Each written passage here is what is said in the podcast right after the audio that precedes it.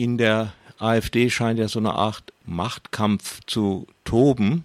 Nun haben verschiedene Leute, also nicht gerade von der Höcke-Fraktion, vorgeschlagen, Höcke sollte doch kandidieren für den Parteivorsitz, mutmaßlich, um, damit er sich dort eine Niederlage einholt. Jedenfalls so wird es verkauft. Äh, was ist denn da eigentlich los?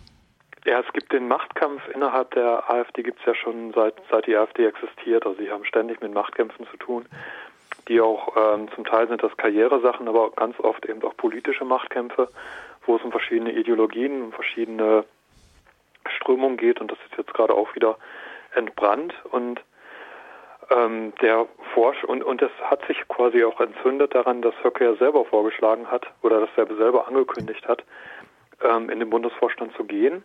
Mit, und dann noch mit der Ankündigung und er wird dafür sorgen, dass der Bundesvorstand dann ein anderer sein wird. Das heißt, die Idee für den Bundesvorstand zu kandidieren kam eben nicht von den Höcke-Gegnern, sondern von ihm selber. Er selber hat aber noch ähm, das an einer ähm, Bedingung geknüpft. Er hat gesagt, wenn Ramelow abgewählt worden ist, also der linke Ministerpräsident aus Thüringen, dann wird er halt bereitstehen, ähm, für den Bundesvorstand zu kandidieren. Ja, und ähm, denke, also Höcke habe ich immer so eingeschätzt, dass er nur dann vorprischt, wenn er weiß, dass er sich durchsetzen wird. Und ich denke halt, ähm, er hat schon häufiger auch, ähm, es gab schon häufiger so Ankündigungen, dass er für den Bundesvorstand kandidieren wird.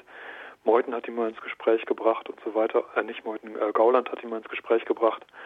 Aber äh, das ist ja, der nächste Bundesparteitag ist eine Delegierten, ist ein Delegiertenparteitag und da wird man auch direkt sehen, welche Delegierten da nach ähm, also zum Bundesvorstand geschickt werden und da kann Höcke sich an zwei Fingern abzählen, ob er da eine Chance hat. Und wenn er keine Chance hat, wird er nicht kandidieren. Wenn er eine Chance hat oder wenn er eine gute Chance hat, dann wird er das machen. Aber Bundesvorstand ist ja nicht Bundesvorsitz. Das heißt, da muss man auch nochmal differenzieren.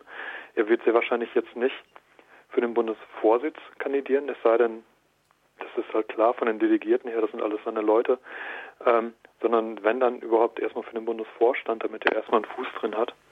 Und ähm, aber wie gesagt, wenn er äh, wenn er das absehen kann, ne, wenn halt äh, klar ist, die Delegierten sind auf seiner Seite mehrheitlich mit einer guten Mehrheit, dann wird er das machen, sonst nicht.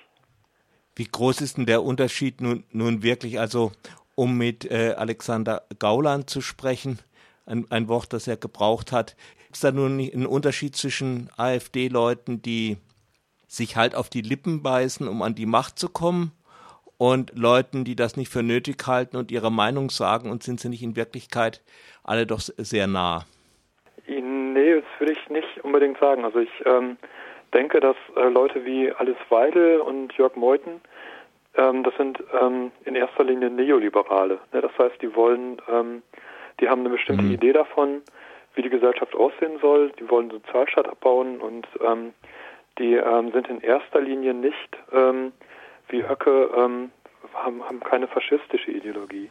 Die haben eine neoliberale Ideologie, die auch meiner Meinung nach sehr menschenverachtend ist. Die ähm, wollen eben äh, äh, ja, ja einen Sozialstaat abbauen, aber ähm, die, ähm, die haben andere Ideen und das hat sich auch gezeigt, dass also eigentlich hätte jetzt ein, ähm, im Sommer ein Sonderparteitag stattfinden müssen. Ähm, beim letzten oder vorletzten Bundesparteitag wurde halt entschieden, ähm, das war Höckes Idee, äh, der hat das vorgeschlagen, dass ein Sonderparteitag stattfinden wird zu den Wirtschaftsvorstellungen ähm, und Sozialpolitik der AfD. Und der hat sich da mit einer Zweidrittel mehr durchgesetzt gegen Beatrix von Storch, die auch eher neoliberale Positionen hat. Und jetzt hat der Bundeskonvent der AfD diesen ähm, Beschluss gekippt. Also das heißt, gegen den Parteitag Beschluss wird kein Sonderparteitag stattfinden, wo dann halt die Wirtschaftsideen der AfD geklärt werden sollen. Und das ist, glaube ich, wirklich ein Knackpunkt. Ne? Da unterscheiden sich ganz deutlich. Also Höcke und seine Leute, ähm, die sind durchaus auch für Verstaatlichung. Ne? Das sind äh, das sind faschistische Ideen und die wollen starken Staat, während die Neoliberalen, die wollen schlanken Staat, die wollen halt den Staat weghaben oder nicht den Staat weghaben, die wollen halt ähm, die Steuersenkung für die äh, für die Reichen und so weiter. Das ganze Rentensystem ist unterschiedlich und ähm, das ist das ist wichtig. Ne? Ähm, Gleichzeitig treten, treten aber auch Meuthen und auch Weidel mit äh, Positionen auf, ähm, die auch ähm, ja sehr rassistisch sind ne, oder sehr pro problematisch sind. Also auch Meuthen hat jetzt beim Wahlkampfauftakt in Cottbus hat er auch eine hat er auch äh, Nazi-Redewendung benutzt. Ne? Also er hat davon davon mhm. gesprochen, dass Deutschland äh, zersetzt werden soll und Deutschland zersetzen, das ist äh, original Nazisprache. Und das macht er aber auch, um äh, Punkte zu sammeln. Ne? Das ist nicht eigentlich seine ähm, eigentliche Diktion. Und das ist der Unterschied zu, zu Höcke und Kalbitz.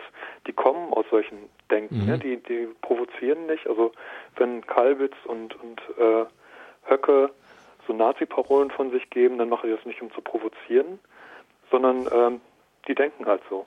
bei Meuthen und bei Weidel ist es halt eher so, die ähm, machen das aus Kalkül. Ne? Das ist, und das ist halt der Unterschied. Um damit auch Aufmerksamkeit zu ziehen und im eigenen Lager auch ein bisschen vorne zu sein. Genau, ja. Und Meuthen ist da halt, und Meuthen und Weidel sind da sehr gehen auch sehr weit. Aber das war bei Frauke Petri ja auch nicht anders. Mhm. Frauke Petri hat ja auch damals die Position vertreten, dass der Begriff völkisch doch ein ganz normaler Begriff sei. Das hat auch nichts mit Nazis zu tun. Völkisch meint doch Volk. Sind wir etwa gegen das Volk? Nein, also völkisch ist etwas ganz Normales.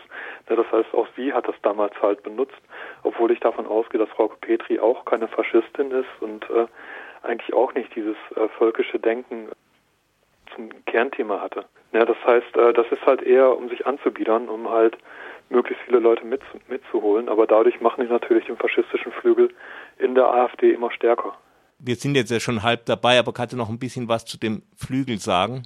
Ja, der Flügel ist ja entstanden, damals 2015 hat, hat er sich formiert, als noch Loko und Henkel damals äh, Höcke rausschmeißen wollten. Also die haben davon gesprochen, dass Höcke ein Rechtsextremer sei und dann hat sich eben der Flügel etabliert, auch mhm. im Zusammenhang mit Götz Kubitschek und Ellen Kositza, die wollten damals Mitglied werden in der AfD.